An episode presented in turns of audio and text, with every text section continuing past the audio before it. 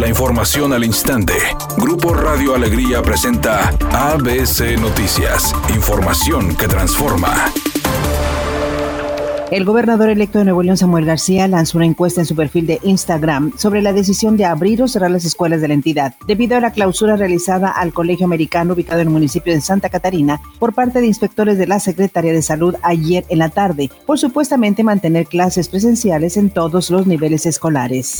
Más de 100 adultos mayores de 68 años tuvieron problemas para inscribirse al programa de 65 y más ayer lunes, luego de que personal de bienestar social no acudió al módulo instalado en el Centro Cultural Anastasia Villarreal, ubicado en la colonia Balcones de las Puentes de San Nicolás de los Garza, debido a posible caso positivo de COVID-19. La magistrada Yanine Otalora, quien ya ha ocupado la presidencia del Tribunal Electoral del Poder Judicial de la Federación, estará de nueva cuenta al frente de esa instancia de manera interina, luego que renunció el magistrado Reyes Rodríguez, no obstante que asumió el cargo el pasado miércoles cuando el Pleno de los Magistrados destituyó al presidente José Luis Vargas, quien es investigado por la Fiscalía General de la República por presuntos delitos de lavado de dinero y enriquecimiento ilícito.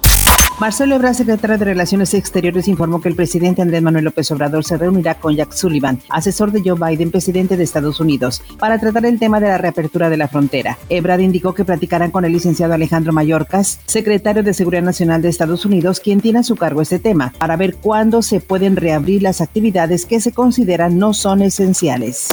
Editorial ABC con Eduardo Garza. 62 muertos por COVID que ya estaban vacunados por lo menos con una dosis y más de 3.450 contagiados ya vacunados son las cifras oficiales en Nuevo León. No bajemos la guardia, la vacuna es para disminuir los casos graves, pero aún así hay probabilidad de morir a causa de esta enfermedad. Alejandro Guzmán agradeció a los medios que no le han escarbado al problema que sostiene su padre Enrique Guzmán con su hija Frida Sofía dijo que ella quedó en medio con las dos personas más importantes en su vida, que pidió de buena manera a todos los medios de comunicación que ya no le dieran poco al tema y no hicieran más grande el problema para poderlo solucionar en familia. Hasta hoy los medios han sido respetuosos, por eso la roquera les agradeció tarde tranquila en el área metropolitana, sin embargo, existen algunos puntos con complicaciones viales. Uno de ellos se presenta en la avenida Lázaro Cárdenas, en el municipio de Monterrey, donde un vehículo descompuesto está provocando tráfico en la zona. Tenga precaución. Un bache en la avenida Garzazada, en su cruce con la calle San Francisco, en la colonia satélite, está provocando que los vehículos disminuyan su velocidad ante el riesgo de sufrir un daño. Recuerde siempre utilizar el cinturón de seguridad y respetar los señalamientos viales. Es un día con escasa nubosidad se espera una temperatura máxima de 36 grados, una mínima de 30. Para mañana miércoles se pronostica un día con cielo parcialmente nublado. Una temperatura máxima de 36 grados, una mínima de 22. La temperatura actual en el centro de Monterrey, 30 grados.